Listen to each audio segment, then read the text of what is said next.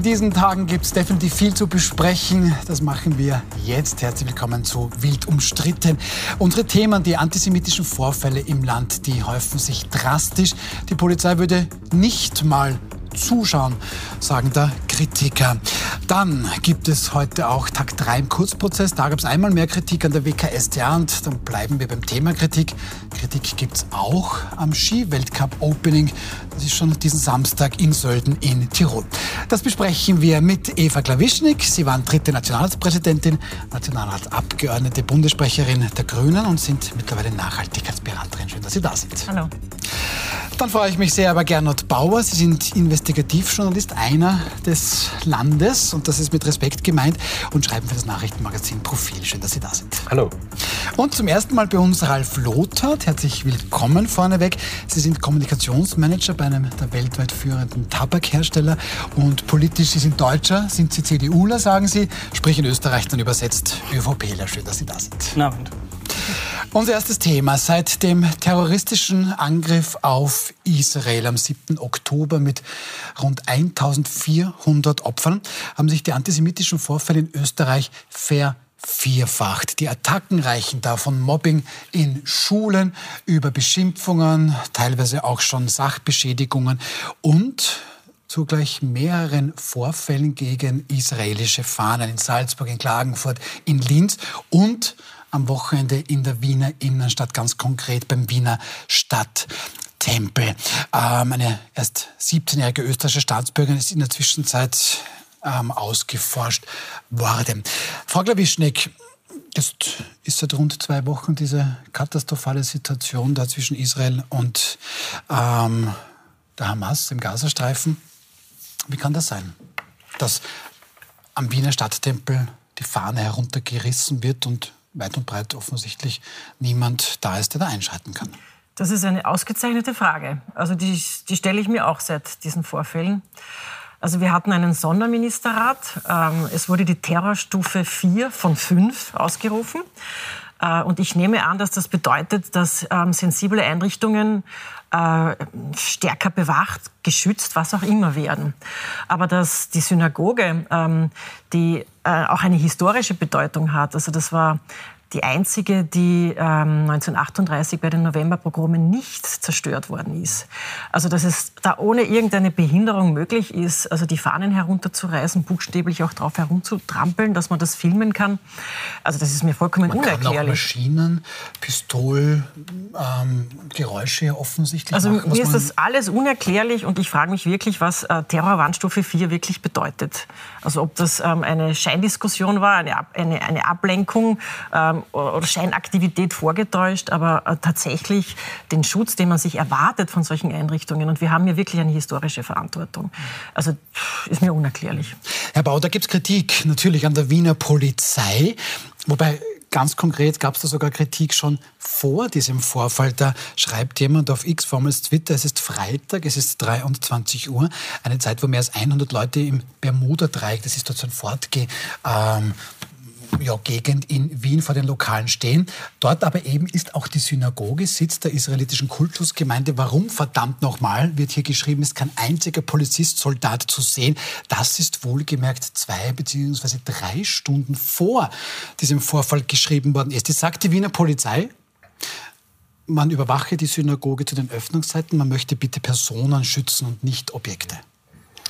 Ähm, prima vista hatte das für, was etwas für sich, muss man sagen. Also auch die Kapazitäten der Wiener Polizei sind sicher eingeschränkt. Das Bundesheer muss schon ähm, Assistenzeinsatz leisten, damit die Botschaften ähm, beschützt werden können. Aber es geht dann immer um die Art, welches Gebäude denn konkret gemeint ist. Ja? Und ein Stadttempel, wo ich weiß, auch wie das der, äh, der Poster im Internet äh, formuliert hat, wo ich wissen muss als Behörde, dass hier äh, zu Vandalenakten es kommen kann. Und es muss ja nicht nur die, es war ja noch unter Anführungszeichen Glück, dass das nur die Fahne ist. Da kann ja auch jemand stehen mit einem Molotow-Cocktail ne? Mhm. oder versuchen, da was anzuzünden oder mit einem Vorschlaghammer nicht nur die Fahne runterziehen, sondern reinzuhauen. Ne? Also es gibt ja auch unterschiedliche Arten der Beschädigung. Also warum man hier nicht zumindest dieses Objekt, die heikelsten Objekte, besonders auch 24 Stunden lang bewacht, das kann uns, glaube ich, niemand erzählen. Und das es ist ja ein Schuldeinbekenntnis eigentlich der Behörden, dass ab sofort das ganze 24 Stunden überwacht wird. Also wir hätten uns da sehr viel, wenn, es ist immer so ein bisschen wirklich, wo man denkt, der Hausverstand. Man kann nicht nur nach den, nach den Regeln gehen, die man hat, wo steht, okay, äh, nur Häuser nicht beschützen, sondern nur Personen beschützen. Irgendwo denkt man sich, da muss doch einer sein, naja, aber Kollegen und Kolleginnen, den Stadttempel, vielleicht stellen wir da doch einen hin.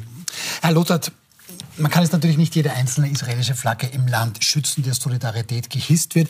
In Salzburg allerdings, da sind schon dreimal israelische Flaggen vor dem Schloss Mirabell heruntergerissen worden. In Linz ist mit gestern Abend bereits zweimal. In Klagenfurt wollte jemand die israelische Flagge überhaupt gleich anzünden.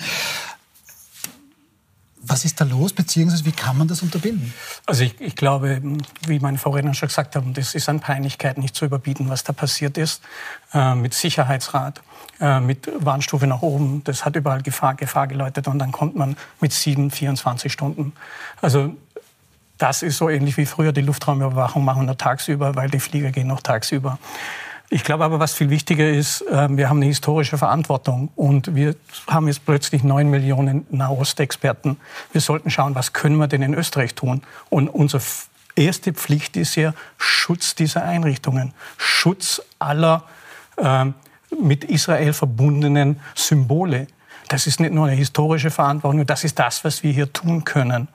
Aber ein zweiter Schritt ist, glaube ich, noch viel wichtiger und er zeigt es, äh, was äh, Sie angesprochen haben, die, praktisch der, der Antisemitismus per se. Da ist was schiefgelaufen. Da muss in der Bildung, da muss in der Aufklärung was schiefgelaufen sein.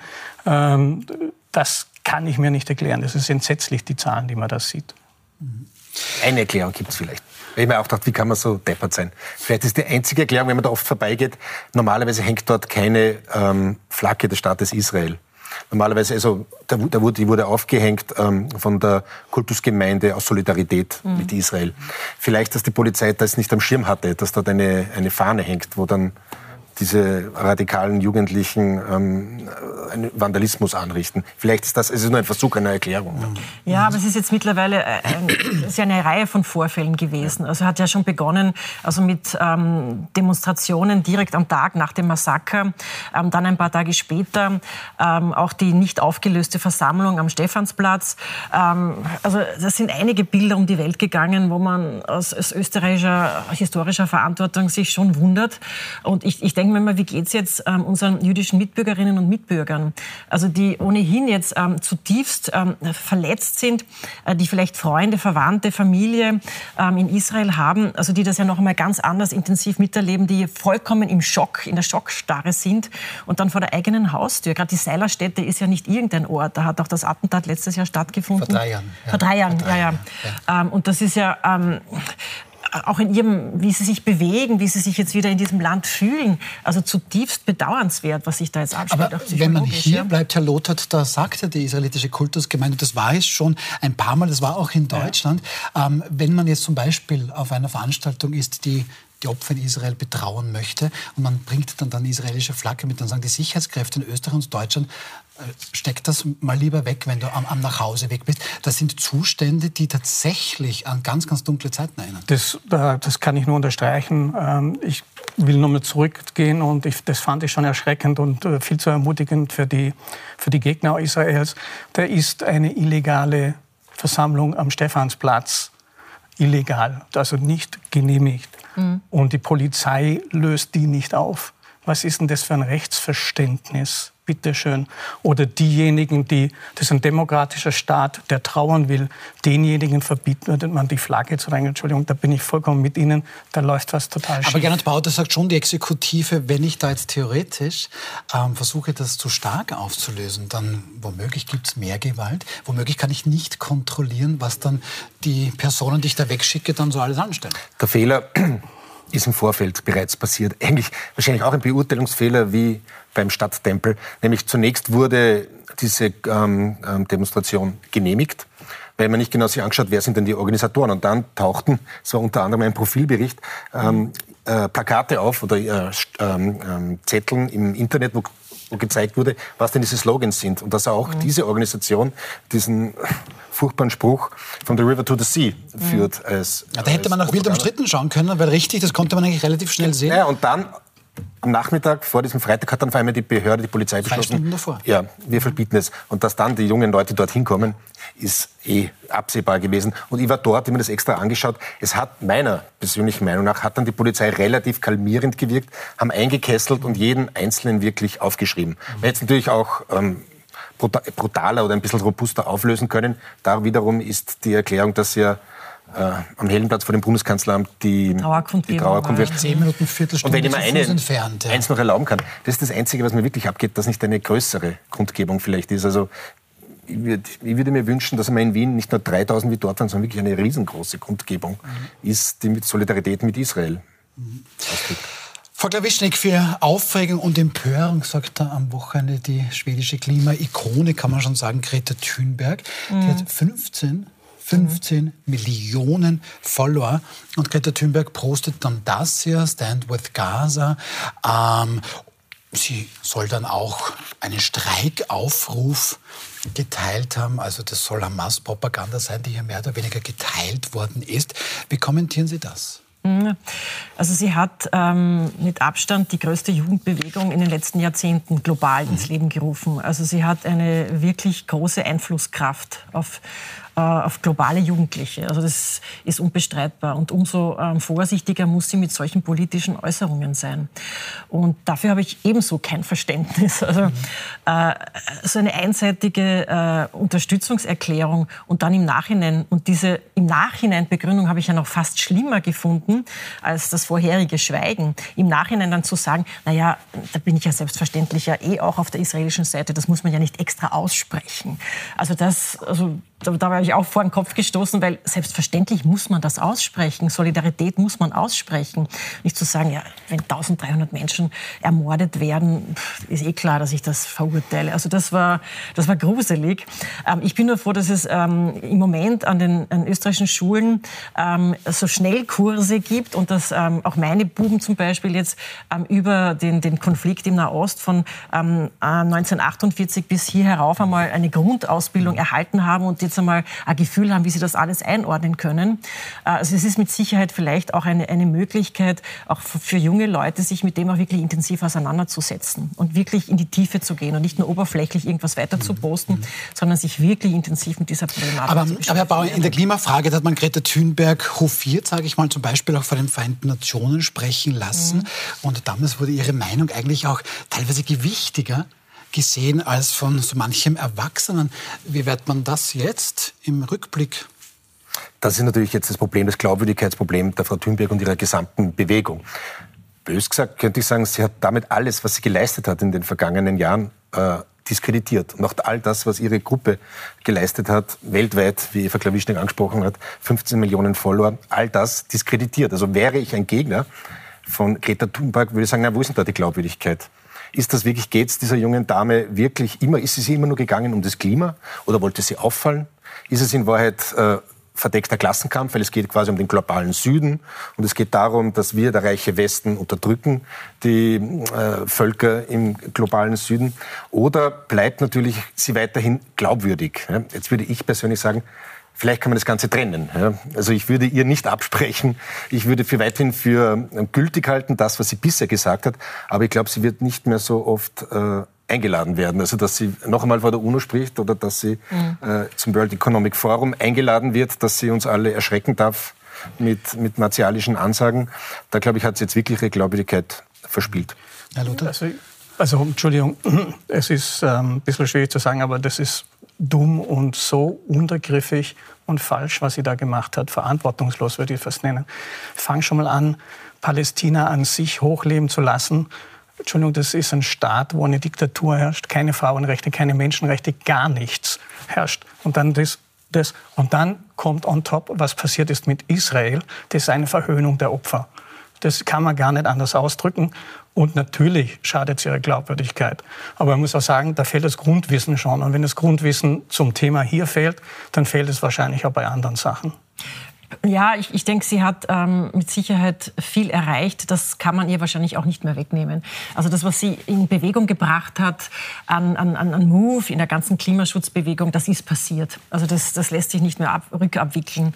Aber ich glaube auch, dass das ähm, ähm, sie diskreditiert in jeglicher anderen politischen Frage. Und, und solche junge Menschen brauchen wir ja eigentlich, die nicht nur zu einem Thema eine, eine, eine, ein gutes Standing, eine gute Antwort haben, sondern die wirklich breit auch politische Verantwortung übernehmen können. So eine Generation brauchen wir ganz dringend. Und deswegen ist es besonders schade. Ja. Und es sind auch viele, viele junge Leute auch sicher sehr enttäuscht, weil da gibt es viele wiffe Menschen, viele junge Menschen, ähm, die das sehr genau durchschauen, was eine Eskalationsspirale von Gewalt ist und wie schwierig das ist, da auszusteigen. Und was es, es ist immer verdammenswert, wenn irgendjemand so eine Waffe greift, um einen Konflikt zu lösen. Das ist, ist nie eine Lösung. Das wird auch dort unten jetzt keine Lösung sein. Ja. Naja, da möchte ich widersprechen. Also dort unten ist nur die Gewalt eigentlich, glaube ich, momentan die Lösung. Also jetzt einmal, um die Hamas zu, die Hamas zu besiegen äh, oder unschädlich zu machen oder zumindest zu schwächen, gibt es gar keine andere Möglichkeit als Gewalt, und zwar massive Gewalt. in einem rechtsstaatlichen Rahmen, Lösung, ja. Mil militärisch. Ja. Und zu, man fragt sich, wer sie berät. Ne? Die, die Thunberger, sie hat ja nicht nur 15 Millionen ähm, Follower, sondern sicher 15 Millionen Hater und wahrscheinlich, wahrscheinlich noch viel mehr, denen sie jetzt nicht gefallen. Schon auch ja. mal haben nur natürlich auf das, ja. auf das gewartet. Ne? Mhm. Aber Frau Klawischek, das fällt schon ein bisschen auf. Es würde man ja sagen, und rechts, ähm, ähm, rechte Parteien und Antisemitismus, das geht leider Gottes viel zu oft parallel. Von denen hört man jetzt relativ wenig. Es fallen aber interessanterweise linke Gruppierungen, nicht die gesamte Linke, aber linke Gruppierungen fallen da teilweise auf bei einem scheinbar latenten Antisemitismus, die tatsächlich ihren Anti-Amerikanismus, Anti-Imperialismus und was ihnen sonst noch einfällt, ja, ja. völlig über Bord werfen. Hauptsache es geht gegen Israel. Wie erklären Sie sich das? Und sind Sie auch enttäuscht von womöglich Gesinnungsgenossinnen und Genossen? Also das, äh, das habe ich immer schon ein bisschen beobachtet, ob das jetzt die Jugend von der KPÖ ist, die wir hier auch schon mal diskutiert haben haben, die auch Unsägliches irgendwie gepostet hat. Ähm, also da gibt es offensichtlich einen sehr dumpfen Anti-Amerikanismus. zum Beispiel, ja? Ja, ähm, also die, die wirklich jegliche Sensibilität vermissen lassen und die offensichtlich auch diese historische Verantwortung, die Österreich hat. Man, aus unserem Land sind so viele Menschen verschleppt, ermordet, ähm, abgeschlachtet, unter Anführungszeichen worden, ähm, genauso wie jetzt wieder. Und das ist mir unbegreiflich, wie man, man, wer einmal in Auschwitz war, wer das einmal wirklich erlebt hat, wer diese lange Straße entlang gegangen ist und so viel Tod, rechts und links. Also das, wer das einmal erlebt hat, der wird nie wieder ähm, über unsere Geschichte so sprechen, wie hier offensichtlich manche jungen Menschen das können. Also das ist mir nicht begreiflich. Ja. Naja, vielleicht ist es begreiflich, wenn man den Hintergrund mancher jungen Menschen äh, sieht. Ist wieder quasi leicht zynisch. Äh, argumentieren ja arabische Gruppen, palästinensische Gruppen bei uns, naja, ihr habt ein schlechtes Gewissen, ihr Österreicher und ihr Deutschen. Aber es kann nicht sein, dass wir für eure Schuld jetzt bezahlen müssen. Weil wir sind aktuell die Opfer von Israel und ihr traut sich das nicht aussprechen, weil ihr eine Art Schuldkomplex habt. Das ist jetzt nicht meine Argumentation, sondern das ist die Argumentation und das Narrativ in palästinensischen ähm, Kreisen. Und ich denke auch, dass zum Beispiel bei jungen ähm, Österreicherinnen und Österreicher mit palästinensischen, arabischen Wurzeln, wahrscheinlich auch wie diese junge Dame, die da an der... Ja, das ist aber da, da gibt es überhaupt, das ist keine Entschuldigung. Die Frage ist jetzt aber, wie reagieren wir dann auf so ein Verhalten? Sollen wir die jetzt einfach oder auch in der Schule, man hört das in den Schulen immer mehr vor, äh, ähm, vorkommen, es sind antisemitische, wie reagieren wir darauf? So wie bisher, dass man Kuschelpädagogik betreiben, jetzt sehr zugespitzt gesagt, und Verständnis und versuchen, oder soll man da gleich sehr robust und sehr streng reingehen und bei solchen Vorfällen zum Beispiel die Kinder oder Jugendlichen der Schule verweisen etwa? Also erstens glaube ich, dass das ein bisschen, ähm, ich nehme an, das war nicht Ihre Meinung, Sie haben sie nur wiedergespielt, das ist ein bisschen Täter-Opfer-Umkehr, das hat man Natürlich. schon in Russland, ja. was sicherlich falsch ist, aber ähm, richtig ist sicherlich, ähm, zwei Dinge. Antisemitismus ist nicht nur vom Islam, es ist von linker Seite. Die KPÖ-Gründer von Karl Marx waren Antisemiten, das ist einfach so. Äh, von rechter Seite her und vom Islam. Antisemitismus ist also nicht nur auf den Islam bezogen. Das führt mich aber dazu, nochmal, da ist dann was schiefgelaufen, vielleicht robuster in der, in der, in der, in der Heranführung unserer Jugendlichen zu diesem Thema. Ähm, ich weiß noch, in der Bundesrepublik Deutschland bei uns war es verpflichtend, äh, bestimmte Konzentrationslager zu besuchen. Bei uns war verpflichtend, Unterricht über Holocaust etc. zu nehmen. Vermisse ich einiges in Österreich. Ich glaube, da könnte man dann schon noch robuster hinlegen. Das wird nicht sofort das ändern, das muss uns auch klar sein. Aber das ist, glaube ich, schon eine also, wichtige Komponente. Ich war da schon auch noch in der Schule in Mauthausen zum Beispiel eine schreckliche Erfahrung. Habe dann Dachau auch gesehen. Ähm, also daran, glaube ich, scheitert es jetzt gar nicht Denken Sie schon? Also es muss ja irgendwas, wenn das ist ja wurscht, ob das jetzt ähm, Österreicher gewesen sind oder Zugewanderte oder äh, äh, das waren vor allem Jugendliche, die wir bisher gesehen haben. Also muss doch am Bildungssystem irgendwas hacken. Entschuldigung. Also von dem können wir mit hundertprozentiger Sicherheit ausgehen. Also wir, bei uns gehen die Jugendlichen also so lange in die Schule und es, es mangelt an teilweise ähm, Grundkompetenzen. Also du gehst neun Jahre in die Schule und kannst nicht sinnerfassend lesen. Also dass da wirklich was nicht funktioniert und jetzt geschweige von einer geschichtlichen Allgemeinbildung. Ähm, also das ist eine Riesenbaustelle und schon seit Jahrzehnten wird das österreichische Bildungssystem kritisiert. Es ist nicht anders als unter Maria Theresia. Und dass wir jetzt ganz andere Bedürfnisse haben und gerade dieses tagespolitisch, äh, das, diese Fähigkeit, Dinge einzuordnen, bei all dem, was auf einen von TikTok abwärts auf einen einströmt, an manipulativen Kurzvideos, ja, wo du nur mehr Emotionen mitgeteilt bekommst. Also, also das ist eine wirkliche Riesenaufgabe. Ja, aber, aber, eine, aber, es kann schon funktionieren. Wir haben auch extrem kompetente, tolle junge Leute, die ein, ein, ein wirklich wunderbares Bewusstsein haben, also was jetzt die Herausforderungen dieser Zeit sind. Also so ist es nicht nur. Mhm. Okay, eine Frage möchte ich hier noch stellen im diesem Komplex. Die EU-Außenministerinnen und Außenminister, mhm. die haben jetzt heute in Luxemburg durchaus diskutiert und beraten. Was mal klar ist, alle 27 EU-Staaten verurteilen eindeutig den Terrorangriff der Hamas auf Israel. Aber man ist sich nicht einig, ob man da jetzt noch Geld runterschicken soll, ob man da jetzt äh, mehr Geld runterschicken soll, ob man das jetzt evaluieren soll, was man schon geschickt hat. Frau Glawischnik, was soll man tun?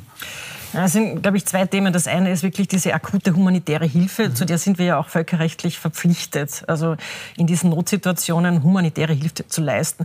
Und das andere ist tatsächlich Entwicklungsgelder, Zusammenarbeitsgelder, äh, wo man sich in der Vergangenheit auch nicht ganz sicher sein konnte, wie nahe diese NGOs jetzt wirklich an der Hamas dran kleben. Also gerade die, ähm, die deutsche Entwicklungszusammenarbeit ähm, hat da auch immer großes Bauchweh gehabt. Österreich, glaube ich, eher nicht. Ja. Aber das sind ganz schwierige Fragen. Aber ich bin absolut dafür, jegliche Entwicklungszusammenarbeitsgelder im Moment zu streichen. Also weil du nicht sicher sein kannst. Ich frage mich, wie man überhaupt in diesen winzigen Küstenstreifen, ähm, wie man da überhaupt solche Waffen hineinbringt. Also sie sind abgeriegelt von allen Seiten, ähm, mit den Mauern von allen Seiten, mehr auf der anderen Seite und trotzdem gelingt es dort Raketen zu bauen und, und, und Raketen abzuschießen. Also wie funktioniert das? Also das kann ja nur über solche Hilfskonvois versteckt in irgendeiner Form hineingeschmuggelt werden können. Wie kann man den ganzen Gazastreifen in Stockwerken Stockwerken bis zu 30 Meter hinunter untertunneln ja, und, und, und dort Hamas ähm, sozusagen bauen, die geschützt sind vor Angriffen. Das sind alles Fragen, also das, es ist wirklich, es ist so eine, eine, eine absurde ähm, also wie kann so ein der dichtest besiedelte Streifenland äh, der Welt überhaupt, ja, wie kann dort so unkontrolliert so ein Hass und so ein Terror heranwachsen? Womöglich mit, mit, mit europäischen Geldern, Herr Bauer. Ja, das ist natürlich indiskutabel. Ne? Es ist ein schwieriges Spannungsfeld, äh, wo da die, die NGOs und die Staatengemeinschaft, die diese NGOs finanziert haben, in welchem Spannungsverhältnis die operieren mussten dort in den letzten Jahrzehnten. Also man natürlich wurde ganz genau geschaut, dass da die Gelder nicht äh, zu den Terroristen ähm, kommen, aber es ist fast unmöglich natürlich. Ne? Weil jetzt sagt, die Hamas ist ja einerseits der militärische Arm, die, wirklich die Terroristen, der politische Arm, auch noch Terroristen. Und dann hat ja die Hamas selber eine Art Sozialsystem ja. dort aufgebaut. Mhm. ist auch eine Sozialvereinigung. Darum haben sie auch teilweise sehr großen Rückhalt in der Bevölkerung. Und dass da natürlich Gelder, dass du das nicht kontrollieren kannst. Ich nehme an, es gibt keinen Rechnungshof im Gazastreifen, der da genau kontrolliert, wo die Mittel hinkommen. Insofern würde Eva Klawischnik auch recht geben. Verstehe jene Außenminister, auch den unsrigen, die da mal jetzt sehr bremsen. Mhm. Aber es könnte ein ziemlicher Streit werden. Mhm. Herr Lothar, glaube ich. Also allein nur, wenn, wenn der Verdacht, der Verdacht, denke ich, reicht und eigentlich spricht man seit Jahren davon, dass es eben ganz, ganz schwierig ist, benötigte Hilfsgelder auch dorthin zu bringen, wo es eben die Menschen benötigen, dass hier die Hamas natürlich schon noch ein bisschen abzweigt. Und dann ist eigentlich dieser Gedanke schrecklich, mit europäischen Geldern womöglich ist auch dieser schreckliche Terrorangriff also ich, ich, kann, ich kann das nur unterstreichen. Ich will es auch nicht ähm, äh, hier runtersprechen, aber es ist in vielen Ländern leider so, mhm. wo Entwicklungshilfe stattfindet. Aber hier ist es ganz extrem und ähm, ich mache auch die zwei Unterscheidungen. Die ganzen Entwicklungszusammenarbeiten von der EU, die müssen gestoppt werden, brauchen wir keine Frage. Ich würde noch sogar einen Schritt weitergehen. Der ist ein bisschen kritischer. Ja, humanitäre Hilfe schon, aber ich bin doch ein bisschen zurückhaltend, weil dort sind 200 Geiseln. Dann bitte schon soll die humanitäre Hilfe kommen, aber dafür sollen die Geiseln freikommen. Ähm, ich verstehe, das ist deshalb bin ich ein bisschen zwischen Baum und Borke, würde man bei uns sagen, ja, wir sind verpflichtet, wir sollten das auch tun aber das sind noch 200 Menschen, Kinder, Mütter, die einfach entführt worden sind. Mhm. Und ich gebe... Zivilisten, ganz wichtig. Ganz, und das kann nicht sein. Also deshalb ja. würde ich auch da ein bisschen vorsichtig sein und habe auch nicht verstanden, ich bin nicht dahinter. Äh, ich hätte sicherlich verstanden, dass im Austausch für die Geiseln die humanitäre Hilfe schon längst angelaufen wäre. Die Hamas hat ja überhaupt kein Interesse an dieser humanitären Hilfe in Wahrheit. Also wenn man jetzt diesen Zynismus und diese Menschenverachtung, die die Hamas hat, die richtet sich natürlich vor allem dieser Terror und diese Bestialitäten gegen die Juden, die israelischen Juden, aber die Menschenverachtung richtet sich auch teilweise gegen die eigene Bevölkerung ja. Ja. oder dieser Zynismus. Und ich glaube nicht, dass die Hamas dort ja, also Interesse hat. Die sind auch nicht zimperlich vorgegangen, also um da wirklich ihr hartes Regime auch, auch ähm, also darzustellen. Die haben ja Leute auf Dächer getrieben und hinuntergeschubst, einfach zur Demonstration. Wer hier nicht spurt, ähm, wird genauso abgemurkst wie, wie unsere Feinde. Ähm, aber ich, ich glaube trotzdem, dass es möglich sein muss, ähm, zumindest medizinische Versorgung. Also ich, ich glaube, ähm, die Bevölkerung im Gazastreifen ist ja extrem jung. Da sind ja so viele Kinder Kinder und junge Menschen unter 15. Also wenn man nicht eine weitere ähm, verlorene Generation sozusagen heranzüchten möchte, muss man schon auch in irgendeiner Weise an die, die wirklich unschuldig sind und die abhängig sind, äh, irgendwie eine Hand ausstrecken. Aber ich weiß, wie schwierig das jetzt in dieser Situation ist und ja, da bin ich genauso. Will es auch nicht so weit treiben. Das ist aber wie bei allem ist das humanitär verstehe ich. Das ist das gab es aber seit 2000 2006 hat, hat die Hamas den, äh, den Wahlerfolg gehabt. Ja. 2007 haben sie es dann diktatorisch übernommen. Es gab immer Hilfslieferungen. Es hat jetzt nicht weitergebracht, auch die Jugend an sich. von Israel. Und, ja. und da muss man dann schon mal schauen, ist das wirklich der richtige Weg? Das ist zwar eine Geiselhaft für die Leute, die dort sind, aber vielleicht die letzte Umfrage hat 60 bis 70 Prozent Zustimmung der, der Menschen im Gazastreifen für die Hamas gegeben. Entschuldigung, dann, wenn ich Hilfsgüter will, dann muss ich auch darauf einwirken, dass die Geiseln freikommen. Also jetzt auch die Hand hinzustrecken, jetzt ist, glaube ich, auch zu früh. Also jetzt muss man wirklich, glaube ich, ist es das legitime äh, Recht von Israel, hier jetzt mal, darf ich so martialisch sagen, Hände abzuhacken nämlich ihren Gegnern äh, der Hamas und nicht die Hände auszustrecken. Das ist furchtbar, danach. Es wird halt äh, wahrscheinlich Folgendes passieren. Also es werden wahrscheinlich ähm, Bilder von Verdurstenden, Verhungernden irgendwann einmal auch die Weltöffentlichkeit erreichen. Das wird für Israel auch sehr schwierig sein. Sie werden auch in ihrer Bodenoffensive irgendwann einmal auch weitere sozusagen Opfer auch in Kauf nehmen müssen. Äh, also das, das spielt dann alles sozusagen in eine andere Richtung wieder. Das ist natürlich das Risiko. Da hat die Hamas 100 Prozent der Ziele erreicht, kann man nur sagen. Also ihrer, ihrer bösartigen Ziele. Aber ähm, Ralf Lothar, ist da nicht ein bisschen die Situation, dass es schon fast egal ist, und wir dürfen nie vergessen, dass wir über Menschen sprechen, ja. dass es fast egal ist, was Israel tut. Wir sehen das jetzt mit diesem Krankenhaus im letzten, letzte Woche. Es sieht wirklich so aus, als wäre das nicht von Israel gewesen. Die New York Times hat heute ein Interview mit einem Hamas-Führer, der gemeint hat, leider sind alle Raketenteile jetzt weg. Das hat sich aufgelöst wie Salz in Wasser. Man könne jetzt nicht mehr untersuchen, was womöglich schon ein bisschen darauf hindeutet, dass das gar nicht Israel war. Dennoch, mhm. die arabische Welt ist im Zorn, im Furor. Kann man das überhaupt noch daran ein bisschen bremsen? Es ist vielleicht die Quadratur des Kreises in dem Fall, aber ich bin, bin eher so, sollen die jetzt stoppen und soll es dann weitergehen wie vorher? Das kann ja gar nicht sein. Mhm. Das ist gar nicht, das ist ja gar keine Option mehr, nach dem, was passiert ist. Also ich kann das durchaus verstehen und das ist auch, ich verstehe das immer nicht, wenn, wenn gesagt wird, ja, äh, Israel äh, schlägt jetzt zurück. Das ist ein Krieg. Da fliegen Raketen die ganze Zeit aus dem Gaza auf Israel. Die sind nur besser mit militärisch, dass die fliegen auch jetzt derzeit. Die, die fliegen auch Zeit, jetzt ja? derzeit. Mhm. Also, und ich glaube einfach nicht jetzt ein Stillstehen und sagen, du, jetzt setzen wir uns an den Tisch. Das wird nicht funktionieren. Es muss was sein und es muss, muss vielleicht nicht unbedingt Handab sein, aber es muss ein militärischer Erfolg her. Hand ab des Gegners, der Hamas. Der, der Hand, Entschuldigung, der Hamas, Entschuldigung. Der Hamas, also wie gesagt, auf die Hamas bezogen. Also das muss auf jeden Fall sein. Kopf aufschlagen muss. Das ist, glaube ich, äh, gegeben. Ja, das Ziel ist ja ganz klar, aber ob das wirklich gelingen kann, ich meine, die Führer der Hamas, wo sitzen die? Also die, die sitzen in Katar in Luxusresidenzen ja. und sind relativ sicher da. Wobei mir die Leute sagen, das ist der politische Arm, der eh nichts zu sagen hat. Und was es geht, ist der militärische Arm, der im Gaza sitzt. Weil das ist ja das, das andere Thema, bevor wir dazu ins Detail gehen, mit wem reden Sie denn eigentlich? Wenn ich mit den politischen Armen in Katar rede, der hat nichts zu sagen. Wenn ich mit der Palästinenservertretung an sich, der hat nichts zu sagen. Das ist der militärische Arm, der im Gaza selber ist. ist Und da muss man, das ist die Hamas aus. Gut, dann lassen wir das mal gut sein. Ich befürchte, dieses Thema wird uns auch die nächsten Wochen noch ein bisschen begleiten. Wir haben noch mhm. zwei sehr spannende zu besprechen. Einmal Sebastian Kurz, der denkt sich da ein bisschen im Prozess gegen ihn wegen der mutmaßlichen Falschaussage. Angriff ist die beste Verteidigung. Heute war dann sein enger Vertrauter Bernhard Bonelli ähm, als Zeuge geladen. Darüber sprechen wir gleich. Und über die Frage, ist das nicht ein bisschen früh, jetzt schon am Samstag in Sölden den Skiweltcup zu eröffnen? Bleiben Sie dran, wir sind gleich wieder da.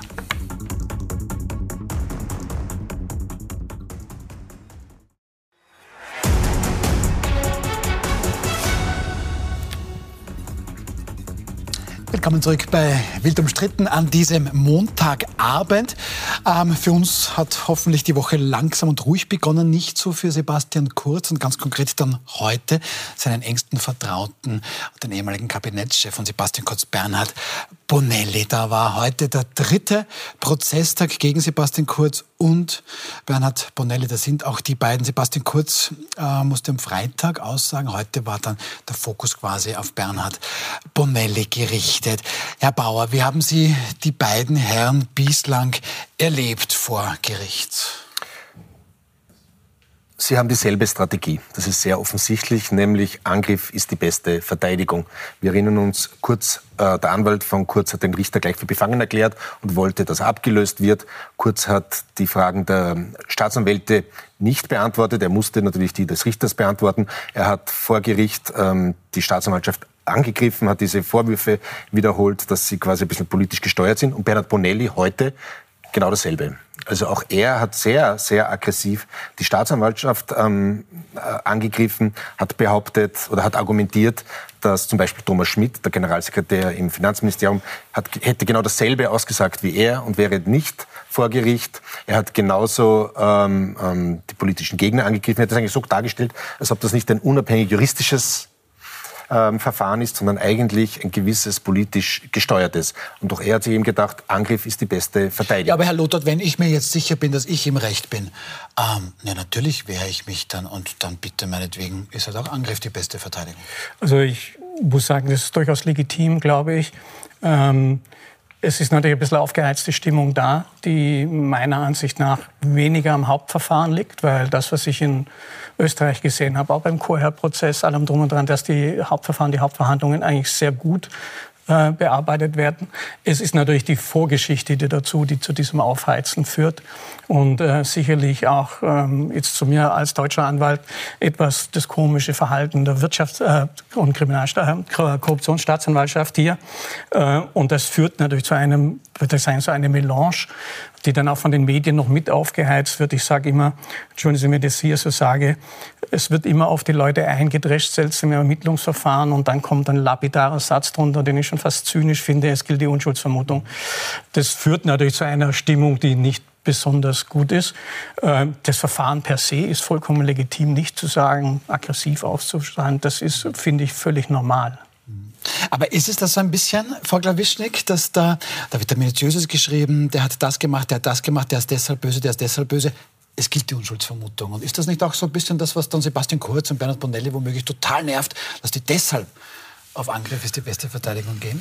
Ja, ich denke, das muss man trotzdem aushalten. Ja, also wenn man äh, in eine Verdachtslage gerät, ähm, man kann sich natürlich aggressiv verteidigen, man kann sich auch so ähm, verteidigen, wie das Bettina Glatz-Kremsner gemacht hat, also die zugegeben hat, einen Fehler gemacht zu haben und die Diversion bekommen hat, äh, die 100.000 Euro jetzt innerhalb der nächsten acht oder zehn Tage bezahlen muss und für die ist das erledigt. Ähm, also ich finde, so kann man es auch machen. Ist, ist auch ein gangbarer Weg. Ähm, was mich jetzt bei der Beobachtung äh, irgendwie, was, was mich interessiert, ist, wie dieses Gespann, das sich hier ja politisch mit, mit allen Mitteln nach oben äh, gegenseitig unterstützt hat, wie das jetzt so ein bisschen auseinanderbricht. Und ähm, jeder rettet seine Haut. Und, ähm, Ist es so diese, jetzt ein bisschen? Ja, ja ich, ich, also dieses Hinhacken auf den Thomas Schmidt, also die waren ja Best Buddies. Ähm, die haben sich ja ein bisschen so die Republik untereinander aufgeteilt. Also so, ich sage jetzt bösartig, und das darf ich vielleicht als Kärntnerin so ein bisschen eine Bubalpartie. Ja? Ähm, und da kann man schon auch ein bisschen was aushalten. Ja, ich meine, jeder von uns muss gewisse gewisse Dinge aushalten und if you can't stand the heat, don't go in the kitchen. Ja? Also ich meine, Sie haben in der Politik wirklich einiges ja auch erreichen können. Aber Das ist schon, das ist schon spannend, Herr Bauer, weil hier Bettina Glatz-Kremsner angesprochen wurde. Diversion bedeutet nicht, dass ich jetzt irgendeine Schuld zugebe, sondern dass ich Verantwortung mhm. übernehme für etwas, das halt dann doch passiert ist.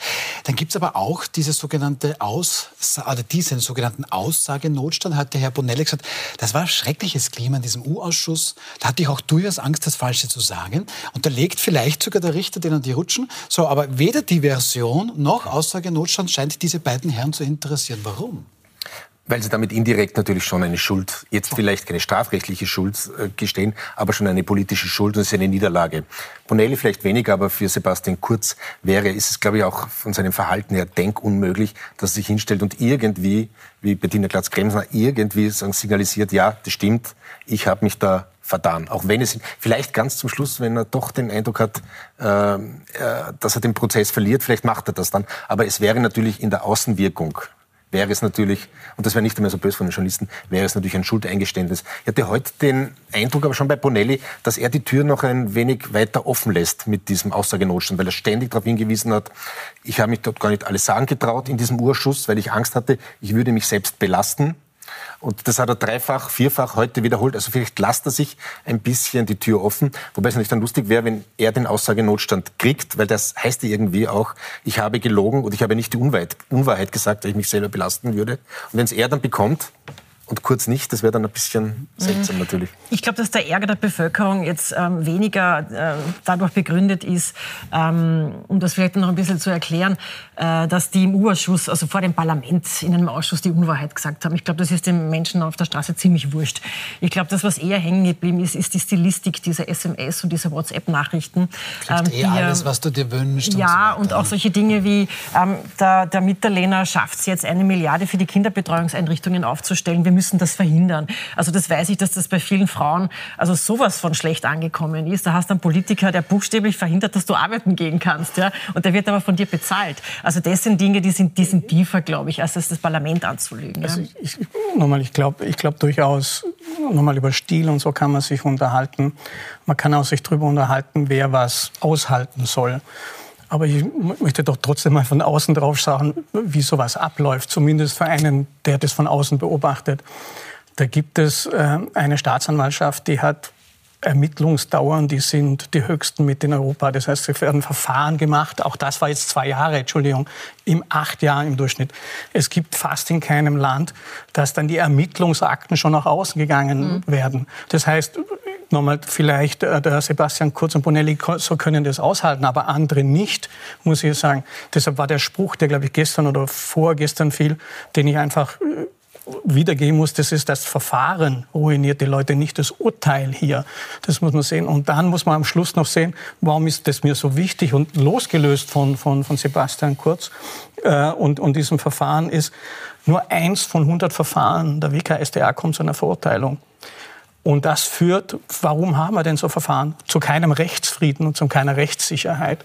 Und ehrlicherweise verstehe ich dann, dass man sich auch mit Vehemenz dagegen wehrt. Das spricht ja auch Ihnen niemand ab. Und ich glaube, Sie halten diese Hitze auch sehr gut aus und mhm. die, die Temperatur in der Küche sogar noch höher fahren.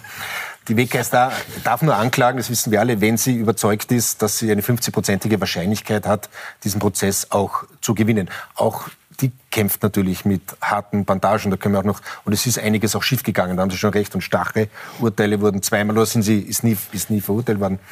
Ähm, dennoch, worum geht es denn hier? Hier geht es schon um mehr als ein Kavaliersdelikt. Natürlich gebe ich Eva Klawischnik recht, für die meisten Bürger ist was anderes äh, äh interessanter, nämlich hat er war er korrupt mit dieser Inseraten-Geschichte, was noch kommt. Aber es geht schon darum, noch, ja. hat ein ehemaliger Bundeskanzler als aktiver Bundeskanzler ähm, das Parlament angelogen.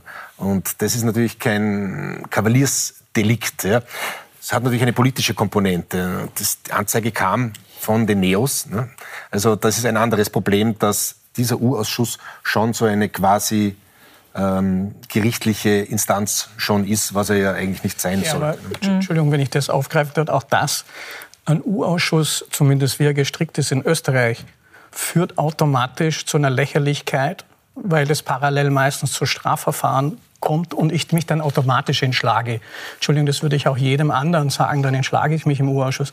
Was für ein Bild macht denn das nach außen? Was macht denn das Bild für Politik? Ich sage nur vom Grundsätzlichen her, führt es nicht zu Rechtsfrieden, was das Übergeordnete sein soll. Über den konkreten Fall kann man und was das politisch gerne reden, aber ich glaube, das ist ja nur die Spitze des Eisbergs und das erfahren zig andere auch in diesen Verfahren, die eben nicht die Möglichkeit haben. Lass mal das Finanzielle ganz weg was eh ruinös ist. Aber da ist, äh, glaube ich, eine Dynamik in Gang gekommen, die von vornherein vielleicht nicht so hätte sein müssen. Also ein Untersuchungsausschuss ähm, soll ja eigentlich politische Verantwortung klären, soll vielleicht Rückschlüsse auf Gesetzesänderungen und du bist ja eigentlich als Auskunftsperson geladen und nicht als Angeklagter. Aber mittlerweile ist das Instrument so pervertiert. Also ich war auch geladen in den Untersuchungsausschuss, nur weil ich bei einer Firma zu arbeiten begonnen habe, wurde da eine Verdachtslage hergestellt. Ich bin dann Gott sei Dank nicht drangekommen. Aber sobald du da einmal durch diese Medien Medienmaschine ähm, gedreht wirst und vor einem Untersuchungsausschuss aussagen musst, hast du ein, ein, ein, ein Big-Kalam hier sozusagen. Ja, aber also gedreht wird das schon durch die politische Maschine. Und gerade, äh, Hufgeschätzte Frau Dr. Klawischnik, Ihre Partei ist ja sehr engagiert, auch immer schon in gewesen. Ja, ja, ja, ja, ja, Und hat natürlich das, was der Kollege skizziert hat, auch schon sehr intensiv sehr betrieben. betrieben. Ja, und auch das Na, Untersuchungsausschuss als Minderheitsrecht, muss ich auch sagen, das war auch maßgeblich mein Verhandlungsverdienst, wo ich mal im Nachhinein dann gedacht habe, wir hätten vielleicht was ähm, den Schutz der Be äh, Befragungspersonen, Auskunftspersonen betrifft, ein bisschen vorsichtiger sein soll. Aber es geht ja, die WKStA muss schon mal auch, ich teile sehr viele Skepsis auch. Die WKStA hat uns auch den BVT-Skandal eingebrockt, weil sie äh, dort einmarschiert sind, quasi als willfährige Helfer des, des damaligen Innenministers Herbert Kickel. Aber die unterscheidet schon. Also ich darf darauf hinweisen, dass zum Beispiel die WKStA spät, aber doch äh, die Ermittlungen gegen Gernot Blümel eingestellt hat, ne, weil sie zur Sicherheit gelangt ist, okay, da ist nichts dran. Oder wir haben keine Beweise dafür. Natürlich hat viel Geld Akt, gekostet. Der Akt war draußen öffentlich. Da draußen, das ist etwas in, in, Nicht von der WKStA veröffentlicht, sondern halt von den Anwälten. Wir Medien, das ist eine andere Diskussion. aber darf ich da, darf ich da nämlich noch rein? Nein, nein, darf ich da nämlich rein? Weil Sie haben so schön gesagt, Herr Lothar, nicht das Urteil macht mich fertig, sondern das Verfahren. Frau Glawischnik, Schauen wir da mal, was da heute zum Beispiel so gepostet wird ähm, zu Herrn Bonelli beziehungsweise zu Herrn Kurz. Das ist an sich eine Qualitätszeitung einer österreichischen, sprich es geht noch viel schlimmer als hier. Glauben die Gefraster wirklich, dass ihnen dieser Schwachsinn jemand abnimmt? Oder, mhm. was haben wir hier noch? Resümee, Kanzler kann jeder. Die können nichts und wissen nichts. Einfach nur reden, auswendig lernen und Handel heben. So, also selbst wenn die beiden da freigesprochen werden sollten. Das Pickel haben sie schon. Ja, das ist, ist natürlich ein, ein, ein, ein nicht kein neues Problem. Also diese, diese Gereiztheit der Bevölkerung, das geht ja schon weiter zurück, also bis rein in die Hypoalpe Adria, also wo diese ganze Korruptionsthematik in Österreich so groß geworden ist. Also ich war da selber auf Touren unterwegs und die Leute waren so angefressen und da sind sie bis zum heutigen Tag. Also es ist eine, eine große Gereiztheit auf, auf alles, was in der Politik sich in irgendeiner Form bewegt. Und wenn du einen Grund hast, auf irgendjemanden hinzuhacken, also so elegant ähm, macht das niemand, dass er dann abbiegt und sagt, okay, ich warte mal ab und schau mal an, ob der jetzt wirklich verurteilt wird oder nicht, sondern da wird die Keule ausgepackt und gnadenlos hingedroschen. Das war ja, also. das war ja harmlos. Also ich, ja, ich unterstelle, naja, ich glauben Sie, was wir hier im Fernsehen herzeigen. Ich unterstelle mal, was, die, was Sie, Frau Klawischnik, in Ihrer Zeit aktiven, was, also will ich gar nicht mhm. wissen, was Sie bekommen haben. Und wenn man redet, unter, also unter vier Augen mit einigen Betroffenen, was die erzählen, ne, ist, also du wirst angespuckt als ehemaliger Politiker, wenn du da drinnen bist, auf, auf der offene, auf offener Straße. Ne? Du kannst auch selber Personenschutz, deine Familie Personenschutz, also das ist unglaublich natürlich. Ne? Also man sollte hier vielleicht bedenken, und da möchte ich dieses Thema auch schließen, äh, dem Rechtsstaat sollte man vertrauen, allerdings nicht nur, wenn Ermittlungen eingeleitet werden, sondern wenn es dann auch zum Beispiel Freisprüche gibt. Und das scheint sich da in manchen Bereichen noch gar nicht... Obwohl äh, einen positiven äh, Abschluss vielleicht noch, wir haben ja hier schon mal diskutiert, also was die ähm, Entschädigungen, also wenn die ja. Republik anklagt betrifft, ja. das ist jetzt vorbereitet, ja. das kommt jetzt ans Parlament und wird offensichtlich äh, beschlossen noch vor Weihnachten. Und und soll wirklich diese Opfer auch deutlich besser entschädigen, wenn da sie darum, grundlos verfolgt werden. Genau, ja. wenn der grundlos Zum Beispiel Strache würde hier jetzt eine höhere Entschädigung erhalten. Grüner Erfolg. Ja. Sadic hat das jetzt. Das hat die grüne Justizministerin auf Schiene gebracht. Okay. Aber äh, fünf Parteien Konsens, Alle, ja. muss man sagen. Ja. Hm. Ja, ist eigentlich stimmt. In Deutschland gibt es schon eigentlich stimmt, dass es das bis, bis jetzt so in dem Sinn nicht gibt. So, aber jetzt noch zum abschließenden Thema. Ein sehr spätsommerlicher Oktober, aber auch heute eigentlich ein sehr schöner Tag. Teilweise hat es in den letzten Tagen sogar bis zu 26 Grad gegeben. Wer denkt da an Skifahren? Die Hand hoch, bleibt hier am Tisch herunter. Äh, in Sölden, Tirol, startet jetzt aber schon am kommenden Samstag, am kommenden Wochenende der Skiweltcup in die neue Saison. Die Schneesituation ist überschaubar. Hier haben wir zum Beispiel Bilder. Seit zwei Wochen hat man da schon, oder vor zwei Wochen hat man schon begonnen, ja, Schnee heranzukarren. 22 Schneekanonen sind da auch im Einsatz. Ähm, ja, Herr Bauer, da stößt es nicht nur bei Sportlerinnen und Sportlern sauer auf, auch Grüne und die ÖVP, wenn auch nicht aus den gleichen Gründen, kritisieren da jetzt diesen frühen Auftakt schon am Samstag. Also ich bin ein Fan dieses Skirennens, muss ich ehrlich Aha. sagen. Ja. Ich bin auch ein Fan aller Skirennen. Also ich schaue mal von Sölden bis, bis zum Ende der Saison im März oder im Mai, wenn schon der Schnee schmilzt und auch keiner mehr da ist, das auch noch an. Sie sind das. Sie sind das. Ich bin der tatsächlich. Also ich finde ein bisschen die, die Debatte um Sölden scheinheilig. Natürlich in keiner anderen Sportart wird der Klimawandel so deutlich wie beim Skifahren. Also weil Sie aus Bayern sind, dort wird es in 10, 20, 30 Jahren kein Skigebiet mehr geben, weil die relativ flach sind, die, die bayerischen Skigebiete. Da wird der Klimawandel deutlich. Ob man jetzt an Sölden direkt äh, den Klimawandel da als äh, so raushebt äh, und das Ganze, äh, diese ganze Veranstaltung in Frage zieht, ich finde, da tut man den Söldnern ein bisschen Unrecht. Man soll ansprechen, dass es eine große Marketingveranstaltung ist, dass die Bergbahnen dort wirtschaftliche Interessen haben, dass das furchtbar dort ausschaut, natürlich. Aber man kann ja auch den ganzen Gletscher, äh, das ganze Gletscherskifahren als, als solches in Frage stellen, aber es ist ein falscher Anlass.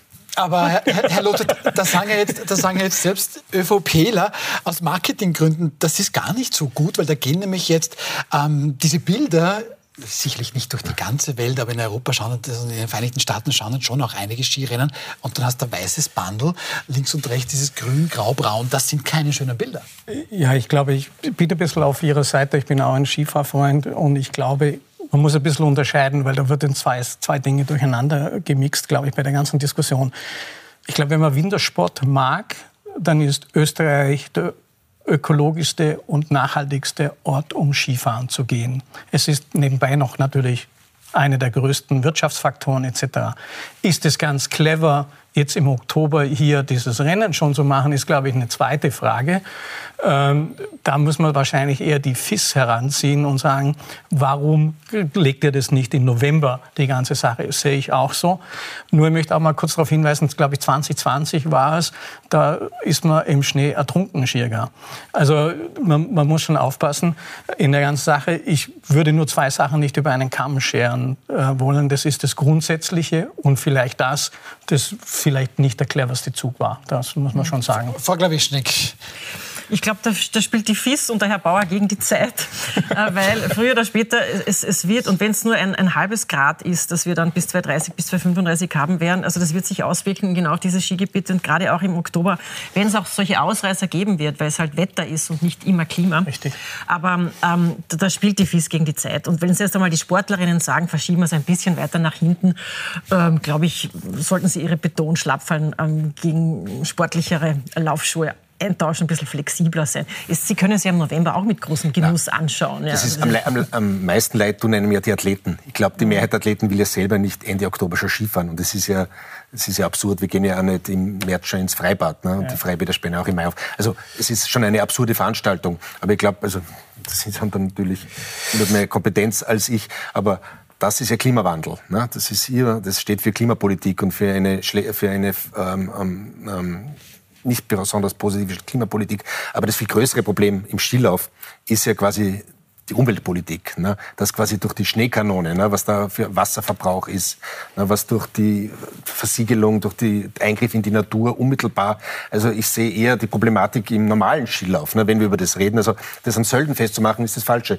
Immer mehr, Gott sei Dank in Tirol zum Beispiel sind jetzt eher ein paar Wahnsinnsprojekte gestoppt worden. Ne? Das Stubertal mit dem Ötztal zusammenfassen und alles diese Dinge. Also, ja, es gibt mittlerweile einen Konsens, also das Bestehen doch wirklich geht, wieder ähm, zu empowern, aufzurüsten, zu verbessern, aber wirklich keine keine neuen Naturräume aufzumachen, sozusagen. Aber ist es, ist es, Herr Lothar, ist das so, und vielleicht, weil hier auch der Weltskiverband, die FIS, ja angesprochen wurde, solange es halt dann um Geld geht, sind alle anderen Dinge gar nicht mehr so wichtig?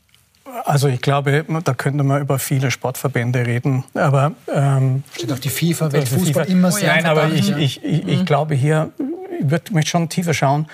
Erstens glaube ich, dass wirklich von dem, was an Angebot da ist, Österreich das ökologischste ist. Wenn ich Winterurlaub mache, ist sicherlich ökologischer, als wenn ich nach Thailand fliege oder wenn ich woanders zum Skifahren gehe. Zweitens ist es sicherlich einer der Wirtschaftsfaktoren nicht für den, nur für den, für, für den Westen, sondern auch für den Osten sicherlich. Und ich glaube auch, und zum Erhalt dessen, und deshalb mag ich es auch nicht an Sölden festzumachen, ähm, die Skigebiete sind durchaus daran interessiert, natürlich jetzt auch Ganzjahresangebote zu machen. Dafür brauche ich die Sachen auch, um im Prinzip den Tourismus auszudehnen in dieser Sache, um die Wirtschaftskraft zu erhalten. Also das über, ein, ein über das Knie zu brechen, äh, halte ich für falsch. Äh, wie gesagt, die FIS und die Sportverbände sind ein anderes Thema. Da muss man schauen, wer sich da durchsetzen kann. Und ich glaube, die Leidtragenden, meisten, da bin ich mit Ihnen, sind am Schluss die Athleten neben mhm. dem, den schlechten Bildern. Aber ich habe zum Abschluss noch eine positive Nachricht. Der Wetterbericht sagt, dass es am Freitag ähm, schneien könnte in Sölden. Das wünschen wir natürlich allen Beteiligten ähm, vor Ort und den Sportlern und Sportlern. Vielen herzlichen Dank für eine sehr spannende Runde. Eva Klawischnik, Dankeschön. Ralf Lothar, Dankeschön. Und Gernot Bauer. Ihnen auch danke fürs Zuschauen. Morgen hier in Wild umstritten Sacherchef Matthias Winkler, Krone-Journalistin Ida Metzger und Politikberater Robert Willecker, den man mit CK schreibt, glaube ich. Aber das werde ich jetzt gleich nachschauen. Wir sehen uns morgen wieder um 20.15 Uhr hier auf Puls 24.